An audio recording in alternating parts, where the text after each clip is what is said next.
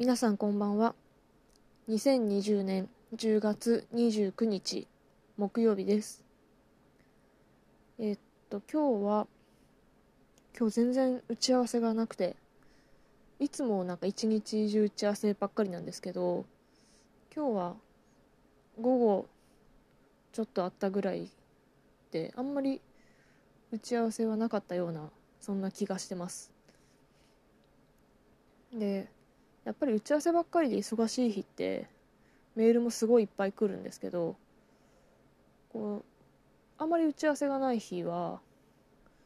あんまりメールも来なくてなので今日はすごい気持ちに余裕が持てた一日でした、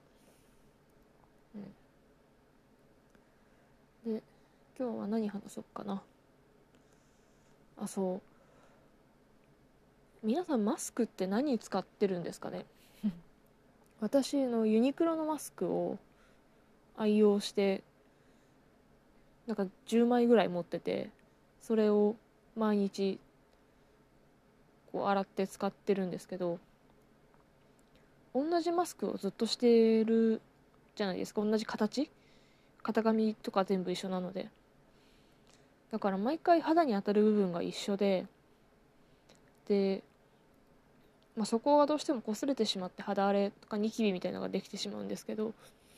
それがなんか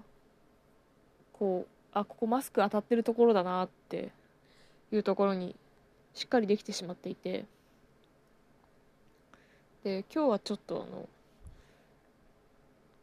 不織布の使い捨てのマスクにしてみたりとかなんかそういうのをやっていかないとこれは治らないような気がしてちょっとなんかうーんってなってます、まあ、何種類か使い分けるのがいいかなっていう結論に至りそうでちょっとバリエーションを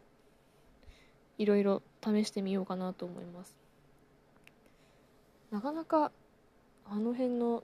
通気性とか使い勝手含めてこう何パターンもベストなマスクがあるわけではないかなと思ってるのでまあいろいろ買ってみたり試してみたりしながらいいものを探していければなと思います。いやマジおすすめのマスクあったら教えてほしいなっていうぐらいなかなかマスク悩んでます。ねそう。マスクしてるからってすっぴんでいくと逆にまた擦れてしまって肌荒れの原因になったりして結構難しいんですよね。友達にはあのガーゼのマスクしかできないとか